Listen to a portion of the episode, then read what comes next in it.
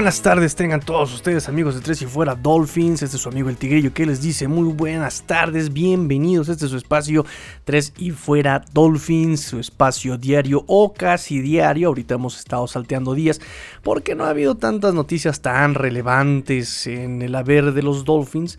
Entonces, bueno, hemos tomado un poquito más relax el asunto. Este, hemos hecho programas muy largos. El último programa gustó bastante. Qué bueno que les haya gustado. Qué bueno que les haya gustado ver qué pasó con esa decisión sobre eh, tomar justamente estos movimientos en el draft, ¿no? Eh, fue muy interesante ver tantas posturas. Eh, hubo un gran disgusto con este Humberto de Seahawks, lo cual me parece este, para un fanático Dolphin pues bastante lógico. De hecho, la primera vez que lo entrevisté ya en la temporada pasada, recuerden que eh, jugamos contra los Seahawks de Seattle. Eh, lo entrevisté justamente para hacer el detrás de las líneas enemigas, para hacer el análisis del partido. Este, sí, sí, sí, se ganó la enemistad de muchos, muchos aficionados Dolphins que siguen este proyecto. Em, llegamos al episodio 97, ya estamos a puntito de llegar a los 100 episodios rápidamente, me da mucho gusto, sigo estando muy contento. Y bueno, este programa va a ser cortito, va a ser muy cortito y ahora sí eh, lo puedo asegurar porque ya lo tengo preparado. Y les voy a contar más o menos la, lo, que pasó. Así que vamos a arrancar con Tua Tuongo Bailoa. What is Drivers, start your engines. Se confirmó que la temporada regular pues llega a 17 partidos, es decir que la temporada va a ser de 18 semanas. Eh, va a ser equipos de conferencias opuestas que terminaron en el mismo lugar dentro de su división la temporada previa. Eh, la pretemporada se va a reducir a tres juegos por equipo. Normalmente se estaba comentando que iban a ser dos eh, juegos de pretemporada, simplemente eh, se hace el cambalache, ¿no? Lo pasamos de pretemporada a la temporada regular, que sea de manera más seria y listo.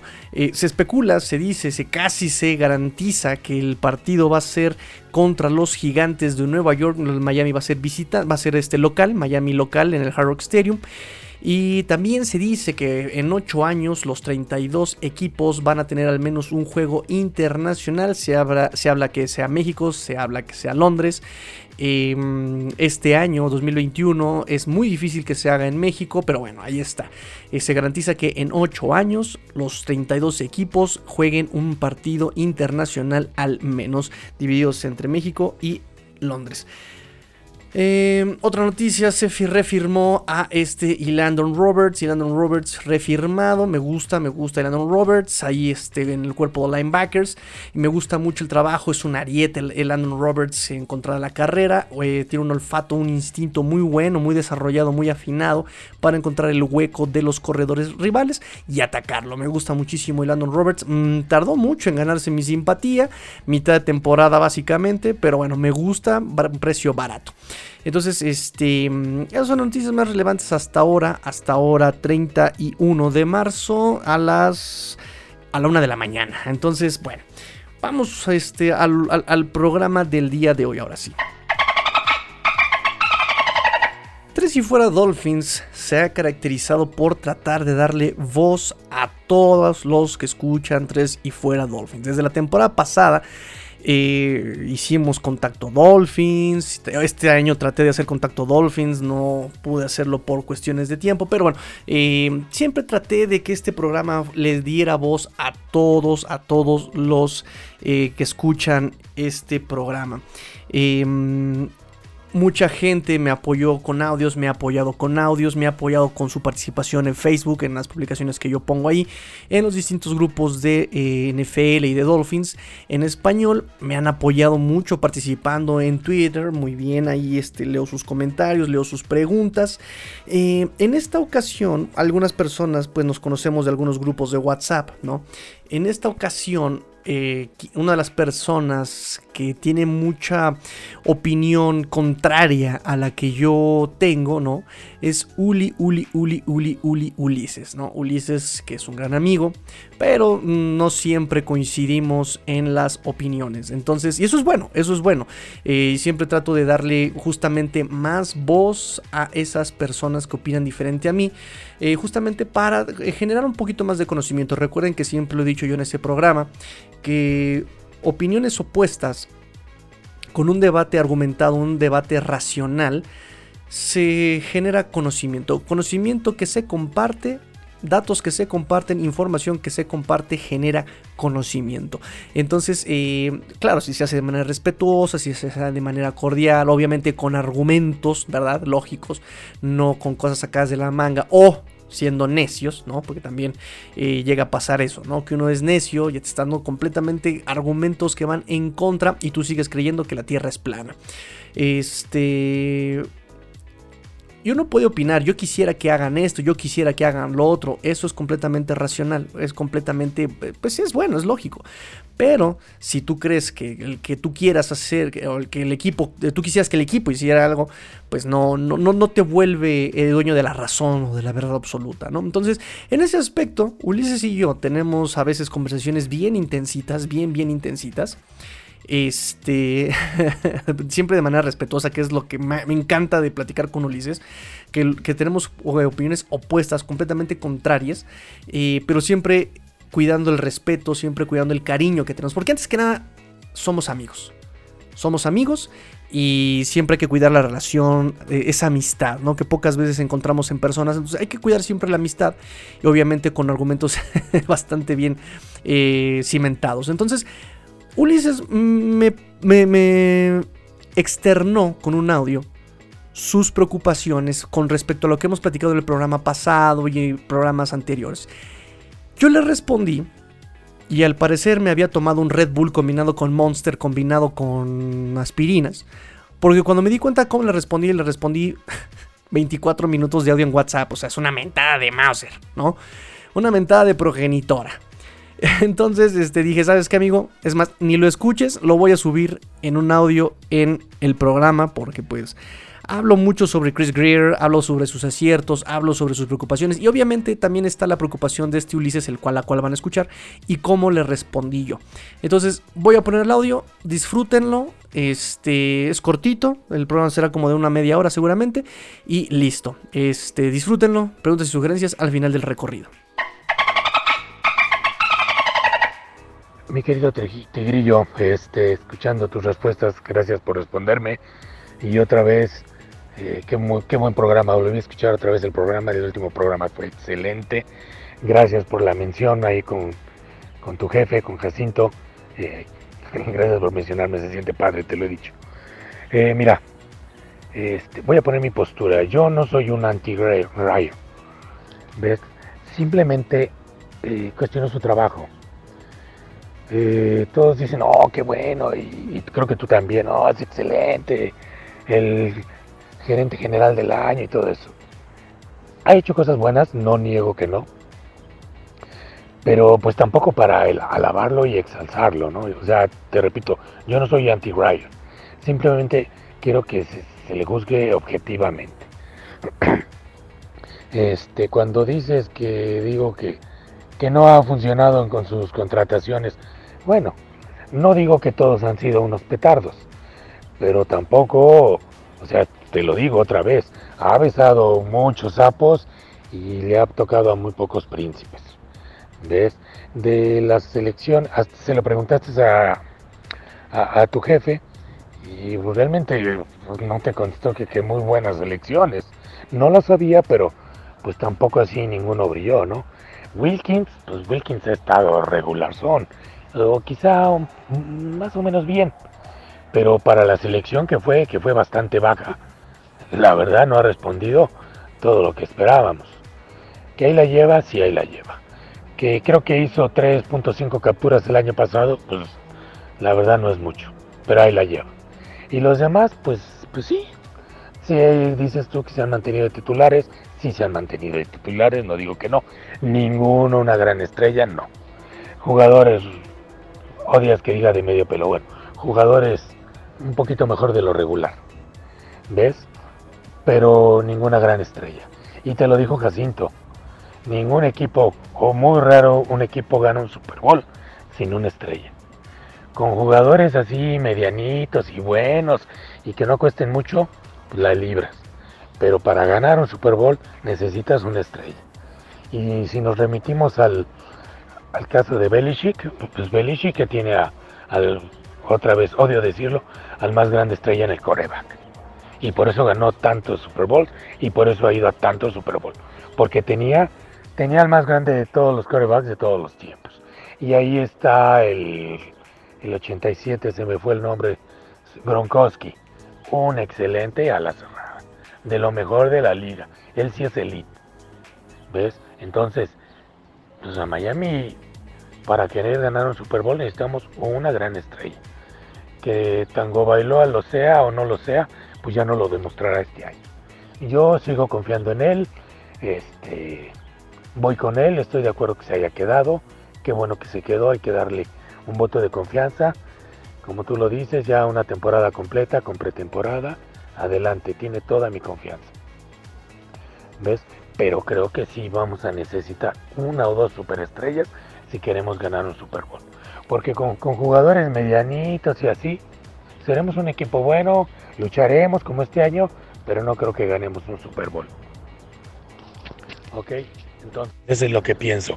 Y estabas hablando de la época de, Spar- de Tony Sparano.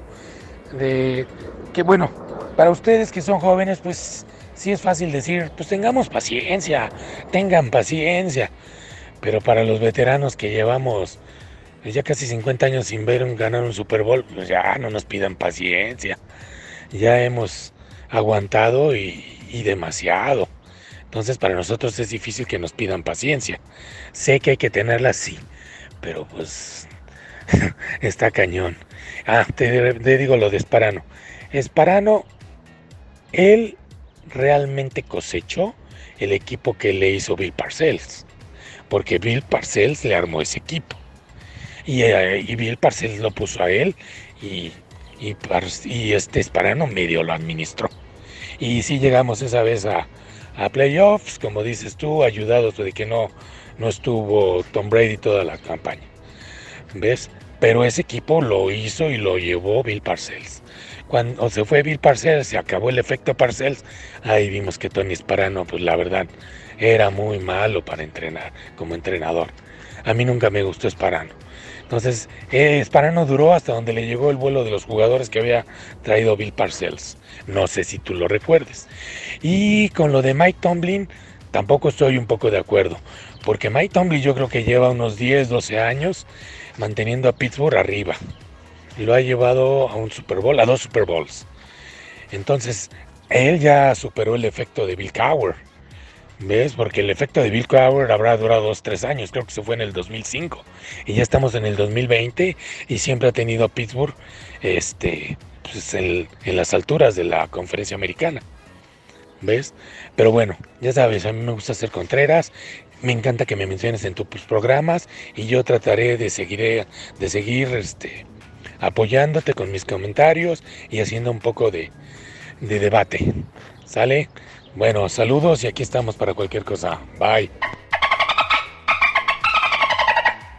Y bueno, ese es el audio que justamente nuestro amigo Ulises nos mandó aquí, bueno, me mandó a mí personalmente en privado. Este, manifestando pues muchas de las preocupaciones que he leído en muchas cuentas de Twitter, que he leído en muchos eh, grupos, en muchos, o sea, es algo muy sano tener esas dudas, es sano tener esos cuestionamientos, incluso es sano que después de tener una afición de tanto tiempo, pues se exijan ciertos resultados. Entonces, bueno, eh, esto fue lo que yo le respondí. Fíjate, maravilloso, maravillosas intervenciones me acabas de dar, este amigo Ulises. Y sí, la verdad es que coincido en mucho contigo. Mira, podrás decir que soy joven, a lo mejor la paciencia, eh, por eso la, puedo pedir más fácil que tú. Híjole, amigo, eh, yo sigo a los delfines desde que estoy morrito. No tengo la memoria que tú, por ejemplo, con nombres y cosas así. Por ejemplo, eh, Bill Parcells, exactamente, exactamente es el nombre que te decía yo. Eh, este Sparano llegó con, la, en el, con el ímpetu de exactamente Bill Parcells. Lo explicaste perfecto mi punto. Exactamente. Aquí lo interesante de Greer es que trae congruencia. O sea, empezó, para empezar, tu valentía en decir, vamos a derrumbarlo todo y empezar desde cero. 2019. 2019 decían que íbamos a perderlo todo. Y pues este Brian Flores se llevó, se llevó cinco partidos. Y eso fue bueno. Y no fue por el, roster más competitivo. Estamos de acuerdo. Ryan Fitzpatrick, que tú odias a Ryan Fitzpatrick porque es este muy inconstante. Sí, sí, sí. Eh, corredores no teníamos, receptores. Albert Wilson lesionado la mitad de la temporada. Eh, Devante Parker fue la, única temporada que este, se mantuvo sano, eh, pero no lo pudo hacerlo todo, todo solo. Estuvo también este Preston Williams, duró ocho partidos sano. Este Jaquim Rand, este, que también estuvo lesionado. O sea, línea ofensiva, terrible línea ofensiva. Este, o sea, la defensiva apenas empezaba a hacer sus primeros con el, frente amiba. Ese partido contra Pittsburgh, esa polémica jugada de tercera y 40 con este, ni siquiera fue Rotis, fue el inútil del Rudolph. Que, que terminó anotación antes de que terminara la primera mitad, si tú lo recordarás. O sea, fue un equipo. Ese para que veas, era un equipo de medio pelo. Ese para que veas, era un equipo de medio pelo, tirándole a malo. Y se ganaron cinco partidos y se le ganaron a equipos competitivos. Nueva Inglaterra, aunque estaba calificado, se estaba, estaba buscando la primera semana de descanso. Se le ganó. Las Águilas de Filadelfia traían a Zach Ertz. Se les ganaron. Eh, a los Colts con Jacoby Brissett. Ah, no sé, ese, ese, jugador no lo jugó Jacoby, lo jugó Brian Hoyer. Este, pero bueno, traía buena defensa y traía buena ofensiva y se le ganó a, Colts. Este, o sea, bueno, Cincinnati no cuenta porque ni los Jets cuentan porque. pero fíjate, tú hablabas ahorita sobre el efecto Bill Cowher que ya superó Bill Cowher, este Tom Tomlin ya superó a Bill Cowher. Yo creo que no, ¿eh? Yo creo que no. Y siempre dices, Tomlin siempre ha mantenido a Pittsburgh este, en, en postemporada. Mijo, con equipos como Cincinnati o como Browns de esos años, súper sencillo mantenerse. ¿Quién es tu única competencia? Quedas en segundo lugar de la división, por menos, ¿eh? Por lo menos quedas en segundo lugar de la división. No, si Ravens te gana, quedas en segundo lugar, porque de abajo tenías a Browns y a Cincinnati. O sea, eh, entonces yo, yo sé, yo sé, yo sé, yo sé que tú ya llevas 50 años y, te, han pedido paciencia, ¿verdad? Paciencia, paciencia. Pero yo creo que de todas las reconstrucciones siempre han ido de más a menos. El primer año sorprenden, segundo año desencantan, tercer año decepcionan. Entonces aquí, el primer año, intrigaron. El año pasado sorprendieron porque se esperaba que no que ganaron, o sea, todos los analistas decían, van a ganar cinco partidos los Delfines. Se ganó el doble. Se ganaron 10. Y como dices, se perdió el de Denver por brutos. Pero bien pudimos haber ganado los 11 y hubiéramos llegado postemporada, ¿no? Entonces, yo creo que si antes te pedían paciencia porque no te podían decir otra cosa, no, ni modo que te dijeran, ah, somos bien malísimos. Pero por lo menos ahorita, Greer, lo que nos gusta de Greer es que es congruente. Eso es padrísimo de Greer. Es congruente, tiene un plan, es un proyecto que tiene pies, tiene cabeza, tiene objetivo, tiene dirección, tiene ritmo. De Greer. Eso es lo que se le reconoce. ¿Qué ha conseguido Pixie? ¿Que los Pix son un volado? Sí, son un volado. No sabes qué te va a tocar, no sabes qué es lo que va a pasar, no sabes a quién vas a escoger. Pero aún así la gestión ha sido buena en cuanto a selección de jugadores, no ha sido excelente, no ha sido perfecta, por supuesto que no es perfecta, pero ha sido buena. Fíjate, ha seleccionado jugadores que pone al equipo primero. Y con eso, amigo, estás del otro lado. Me, mencionas a este Brady, por ejemplo, eh, que ha sido eh, campeón muchas veces. Todo el mundo lo sabe, amigo. Todo el mundo lo sabe. La otra vez hicieron una, una, estadística bien interesante. Rogers ganó Supertazón o llegó a Supertazón. Siguiente año le pagaron la millonada, no volvió a hacer nada. Este, Russell Wilson llegó un super, ganó un supertazón, llegó a otro, le pagaron millonada, no volvió a hacer nada. Este, ¿qué otro coreback? Eh, Rotis, llegó supertazón, ganó, le pagaron millonada, no volvió a hacer nada. ¿Por qué? Porque toda la lana se va en él, en el coreback. Ya no tiene para pagar línea ofensiva. Ya no tiene para pagar otras posiciones. Y aquí Miami está distribuyéndolo todo, como lo llegó a hacer Brady. Brady dijo, no, a mí no me paguen tanto, mejor págale a la línea ofensiva y págale a los receptores, págale al Gronk, ¿no? ¿Qué es lo que pasó ahorita que le llaman el efecto, el efecto Brady?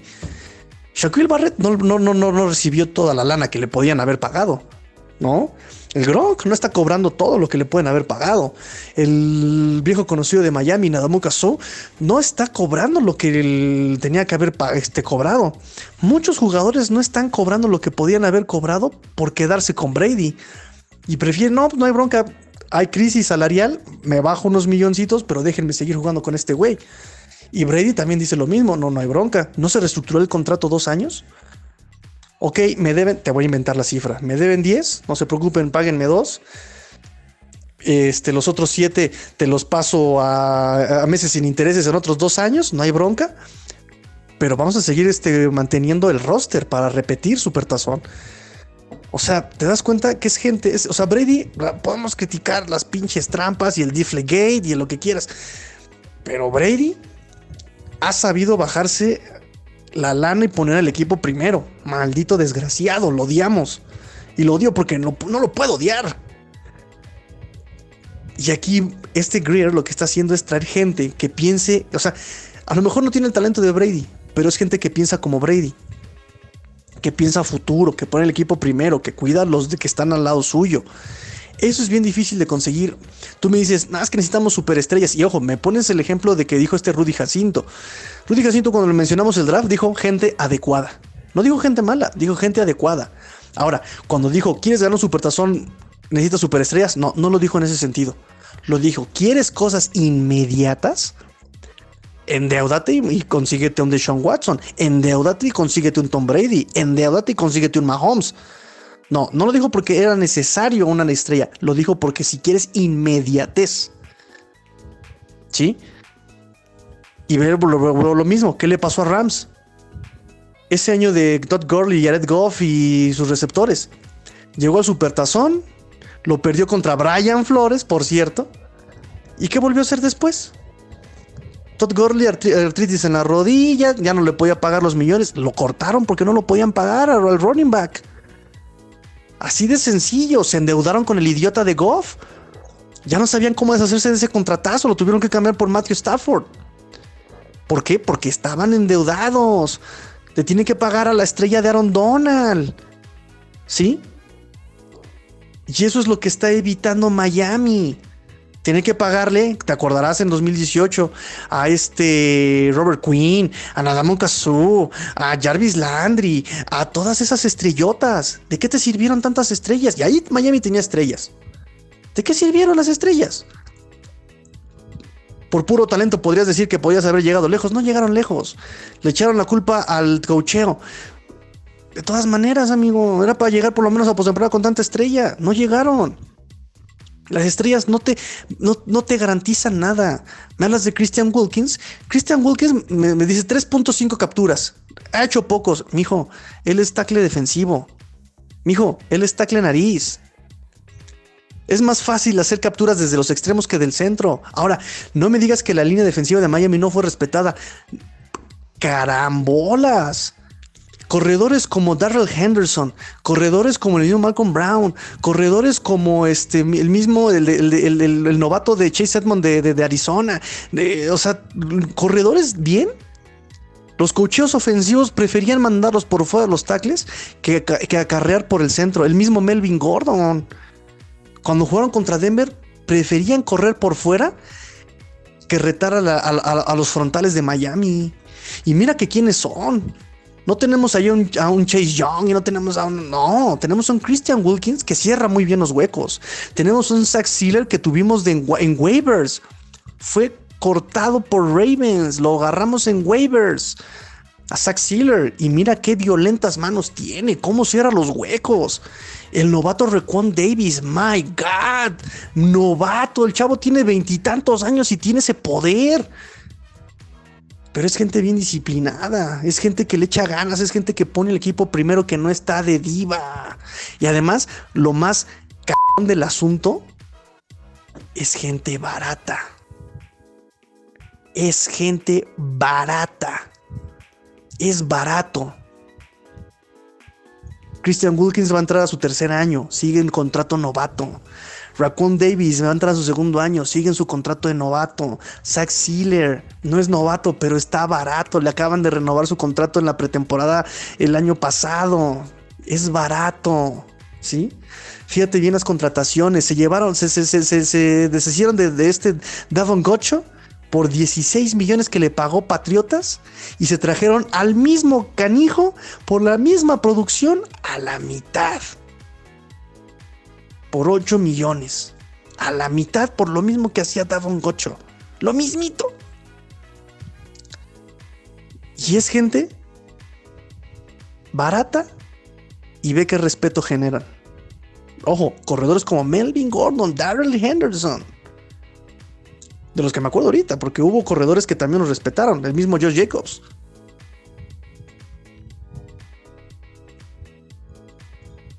Se viene lo que ahorita le están llamando muy sangronamente el efecto Tua. No, no, no es por Tua.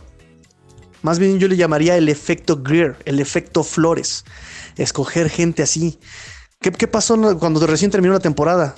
Tua tuvo su semana de medios, padrísimo inmediatamente empezó a publicar fotos donde él ya se estaba preparando. Le siguió la corriente Jaquim Rand, ya también subió sus videos. Le siguió la corriente Nick Niram, ya también subió sus videos a él preparándose. Y ahorita gente como Noek Binogany, el mismo Divante Parker, que es toda una diva el desgraciado. Ya está subiendo sus videos entrenando, Divante Parker también. ¿Sí? O sea, el efecto yo le, le, llaman el efecto Tua porque fue el que empezó el, pero es el efecto realmente, el efecto Chris Greer, el efecto Flores de traer gente. Y ojo, todo el mundo decía, no, que Pine Sewell, no, que este Devonta Smith, no, que no sé qué. Yo que les decía en el programa, amigo Ulises, no esperen que Miami utilice ese pick 3. Miami, aunque tenga el pick 3, no va a seleccionar a Ben Sewell, no va a seleccionar a Cal Pitts, no va a seleccionar a, Jamar Chase. Se va a escoger jugadores de bajo perfil, baratos, pero que aporten mucho al equipo.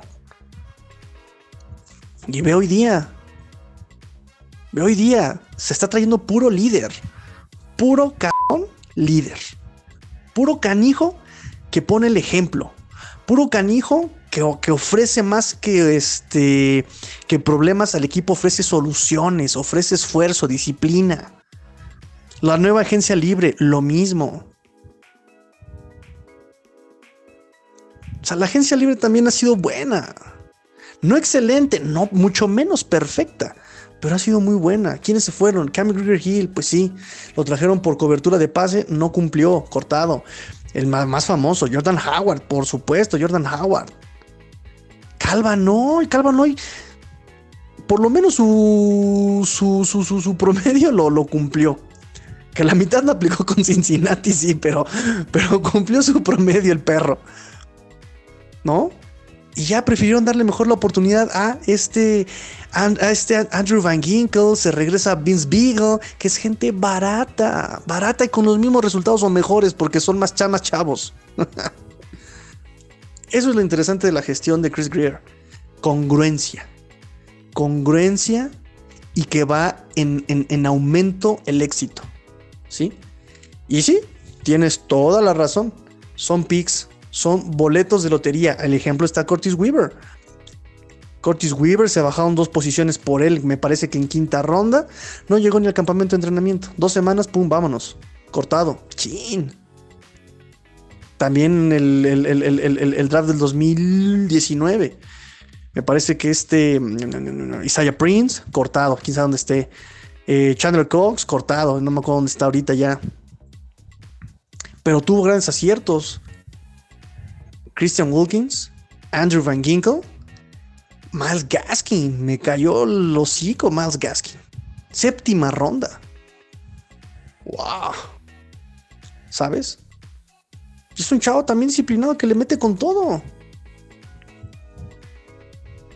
Entonces, sí, yo sé, yo sé, yo sé que a los veteranotes como tú, no, no, no que estés viejo, estoy diciendo veteranote, veterano. Les han dicho paciencia desde que, híjole, incluso desde antes de Dan Marino, ¿no? Ya cuando Dan Marino venía para abajo, paciencia, relájense aquí, sí, sí, sí. 50 años de paciencia, me imagino que sí. Yo llevo 30 años y son los mismos que 30 que me han pedido de paciencia, ¿no? Llevo 15 años de conscientes, por lo menos, de que he aplicado la paciencia. Pero, pero, creo que es la primera vez que tenemos un proyecto que va creciendo y que es congruente. Que, no, que, es muy paciente, que es lo que me gusta, que es paciente, no se vuelve loco, no se desespera tiene muchos problemas en línea de ofensiva. Le vamos a tener que pagar 50 millones y endeudarnos con Corey Linsley. Que se lo lleven. Aquí tenemos un barato Matskura que tiene, mejor, que tiene mejores resultados y tiene resultados iguales que nos pueden ayudar. Nos falta running back. Hay que pagarle los 100 millones a Aaron Jones. Que se lo pague alguien más. Nosotros vamos a contratar a Malcolm Brown y vamos a darle confianza a los corredores este, que tenemos. Y chance agarramos uno en draft, ¿no? Todavía no sabemos, te digo, todos son volados. Apenas, apenas empieza. Pero eso, ¿qué, qué, es lo que pasa? Que no aplicamos la del 2017-2018, donde estábamos endeudadísimos con agentes libres que no daban, como tú dices, que no eran de impacto. Entonces, si no vas a tener impacto con chavos de draft y vas a endeudarte con chavos en agencia libre y de otras más te vas a endeudar, pues mejor seguimos con el draft. ya te dije, tenemos la escalonada, como lo explicó Fer como, como este Noy Binogany. ¿Qué le pasó a este Bill Belichick? Y con allá este Nick Aceiro. Tenían eh, fluidez en, cap space, tenían acá chills. Pero ¿qué pasó? Su equipo se hizo viejo. Se hizo viejo su equipo. Brian Flores aprendió muchas cosas de Bill Belichick, sí. Pero ¿qué crees? Que él ya le dio otro enfoque. Vamos a darle rotación con gente barata constantemente, que tenga talento suficiente, que nos haga competitivos, que quiera mejorar. El ejemplo de Noy Binogen es el mejor ejemplo. El primer partido que tuvo en la semana 2, primera ronda, lo metieron contra Stefan Dix. No, pues qué gol, o sea, qué vuelta le dio, pobre chavo. No, porque además, ojo, amigo, Noek Binogini fue el jugador más joven de toda la liga. El más joven de toda la liga. Estaba chavito, era un, un squinkle, todavía teníamos un moquito en la nariz. ¿Y qué pasó? Pues se lo tragó vivo Stephon Dix, se lo tragó.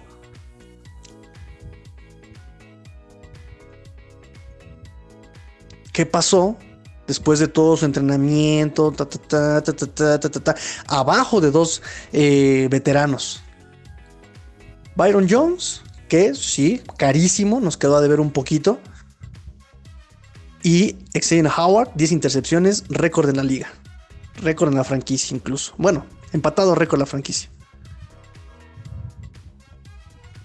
Ex lo expulsan en contra Cincinnati, lo meten en Ekvinogeny ¿Y quién notó la diferencia? Y no estaba contra cualquier fulano, ¿eh? Porque a pesar de que este Cincinnati Cincinnati tenía, tiene al, novato Higby, tiene a Tyler Boyd, AJ Green. O sea, son receptores peligrosos. No notamos la diferencia de cuando expulsaron a Xavier Howard. Bien por el chavo Noek y repito, ¿qué tal si mañana este, este, este Xavier Howard se pone de diva y quiere las perlas de la Virgen y que, que este, le sacrifiquen a dos vírgenes y, y, sus botas de, de, foca bebé? Miami tiene la confianza de decir, ¿sabes qué, mijo? No tenemos para pagarte lo que pides. Este, la puerta está muy ancha. Gracias por haber participado. Aquí tenemos al joven Noek Binogany que me cuesta tres, eh, un tercio de lo que tú me pides. Con los mismos resultados. Ya pasó. Y no lo vamos a extrañar, porque no viene ni viene preparado, viene con talentos, ha estado entrenando. ¿Ya viste el cambio que tiene? O sea, aumentó el tipo, como que se comió dos, dos, dos del mismo y ahorita está súper ponchado el Noik Binogany.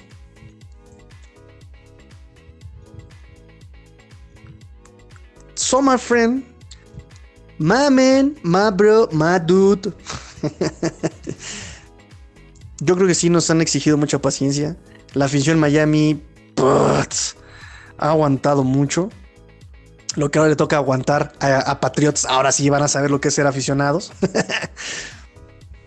Pero yo creo que esta es la primera vez en mucho tiempo, por lo menos de lo que yo conozco, que es que el proyecto es congruente, tiene pies, es paciente, no se desespera, tiene cabeza, tiene objetivo, tiene rumbo. Y ha cumplido el plan. Ha cumplido el plan poco a poco, paso a paso, y ha dado saltos agigantados. Es, un, es un proyecto muy, aunque es muy paciente, es muy osado. ¿sí? O sea, porque también osado y agresivo no significa que tenga que ser a lo estúpido, ¿no? Así aventarse como gorda de tobogán, no. Es muy, es muy osado porque está apostándole a jugadores de calidad. No estrellas, como, como bien exiges. No estrellas, no Brady's, no Nadum Kassou, no este Aaron Joneses, no este ¿cuál fue el wide más este cotizado de la liga ahorita? Este Goladays. No, mira, tenemos ahorita a Will Fullers, que a mí tampoco me gustó mucho por la durabilidad. Pero mira, él dijo, denme un año para probarles que, que, valgo en la liga, ¿no? Denme un año nada más para probarles que soy un Dolphin y si alguien más me quiere para probarles que me puedo este, cotizar chido. Quiere jugadores que, que, que, que, confíen en el proyecto, que confíen en el equipo, que cuiden al equipo. ¿Quién, quién, quién amigo? ¿Quién ha apostado por ese tipo de, jugadores, por ese tipo de plantillas, por ese tipo de rosters. Ahorita hay rosters que están súper eh, así jóvenes y lo que tú quieras y están así porque, porque están en reconstrucción o porque no les queda de otra. Pero Miami lo está haciendo con toda la hazaña, con todo el colmillo retorcido de Greer.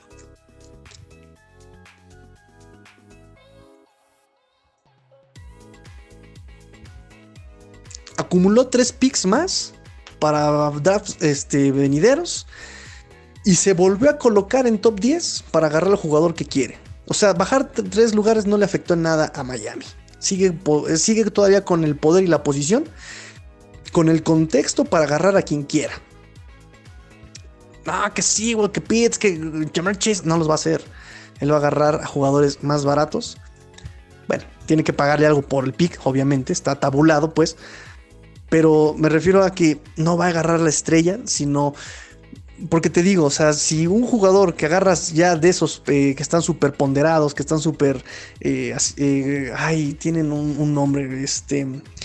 Cotizados, ay, no, y lo escribí. Bueno, que están así de prospectados, que están prospectados de ese, ese pick. No, no, no, que pick 2, que pick 1. Es porque es gente que ya llegó al tope de su talento. Rara excepción, ¿eh? De hecho, muchos analistas, incluido Rudy Jacinto, dicen raras excepciones hay de que lo que lo viste hacer en colegial, poco probable es que lo veas hacer más en NFL. O sea, si él lanzaba un promedio de 67 pases completados, en NFL jamás va a lanzar 69, 70, jamás. Va a ser de 67 para abajo. Es a lo más que llegó en el colegial, es a lo más que va a aspirar en, NFL.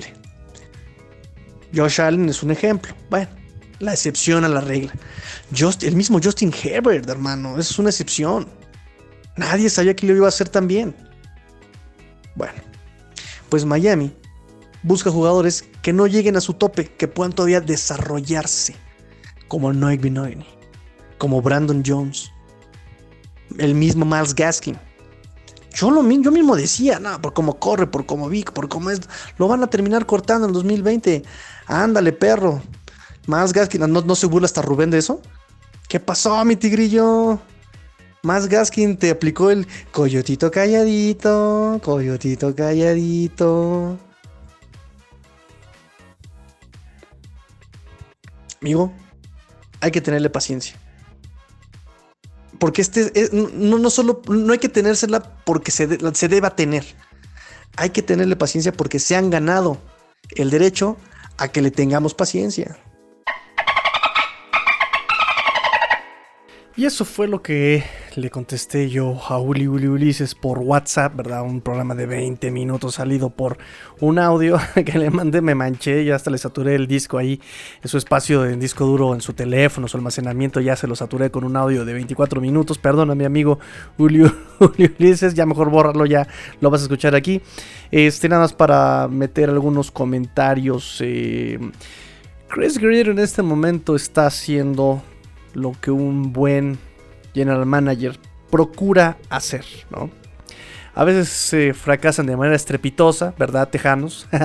¿Verdad, este, Cincinnati? ¿verdad? este, ¿verdad, Patriotas, ¿no? Que de repente se contratan a muchos jugadores bien carísimísimos y de, y de eh, performance de, de medio pelo, como dice Ulises, ¿no?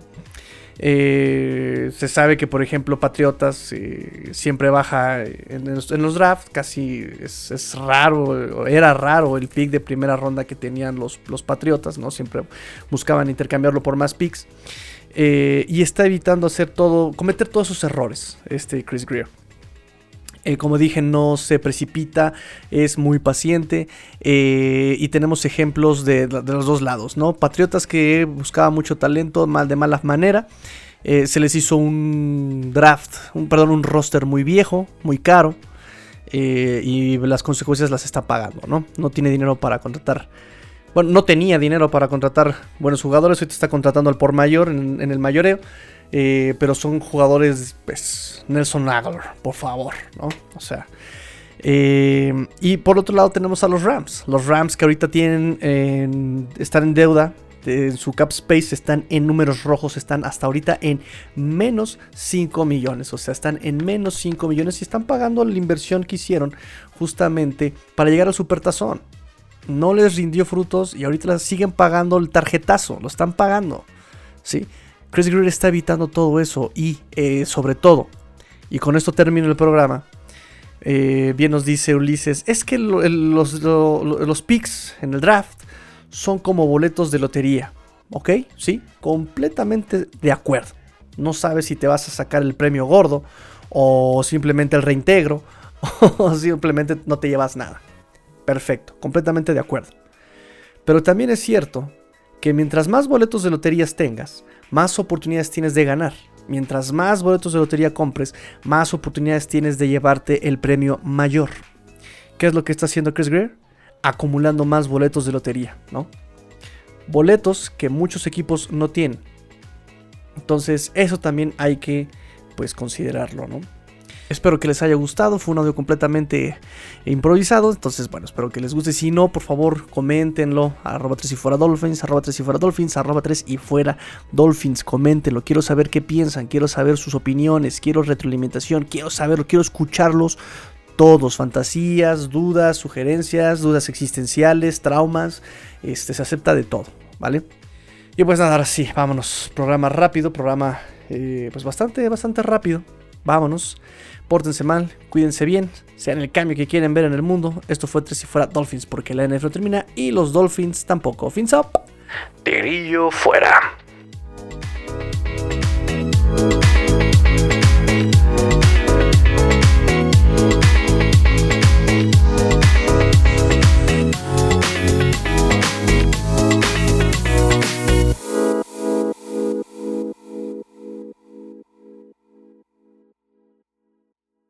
Ay, déjame decirte, Tigrillo, que al equipo que más odio yo es a los acereros de Pittsburgh. Los odio más que a los patriotas.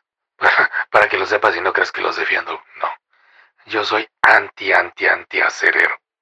Sale.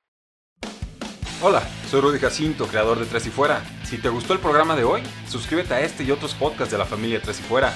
Tres y Fuera NFL, Tres y Fuera Fútbol, Tres y Fuera de tu equipo favorito y claro, el canal de Tres y Fuera YouTube con videos todos los días. Porque si tu equipo existe, Tres y Fuera lo cubre.